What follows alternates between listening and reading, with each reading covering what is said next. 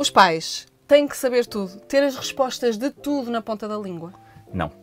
Não. Acho que não. Ninguém sabe Coitados. tudo, ninguém tem que ter resposta para tudo. Eh, Como é lógico, o grande modelo dos filhos são os pais. E geralmente os pais resolvem a esmagadora maioria das situações. E é bom que seja assim. Eles, os filhos sentem-se seguros com isso. Mas também é importante que, que os meninos percebam que os pais são humanos e que não têm que saber tudo. E os pais não devem sentir isto como dar parte fraca.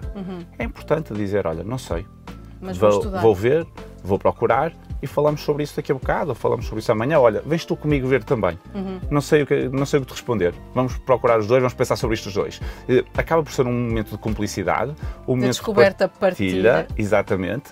Um momento em que se mostra, no fundo, alguma fraqueza no bom sentido, ou seja, fraqueza no sentido da pessoa não ser eh, invencível e de ser eh, dotada de superpoderes. Portanto, os, os filhos percebem que os pais não são eh, perfeitos no sentido de ter que saber tudo, que também têm algumas fraquezas, e isto vai ajudá-los a perceber que as próprias fraquezas deles também são normais e são naturais e é expectável que seja assim.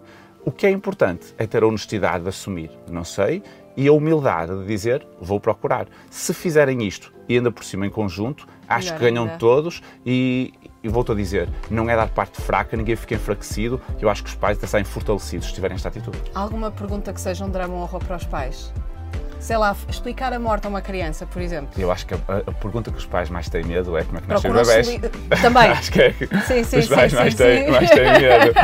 Mas há perguntas que são difíceis.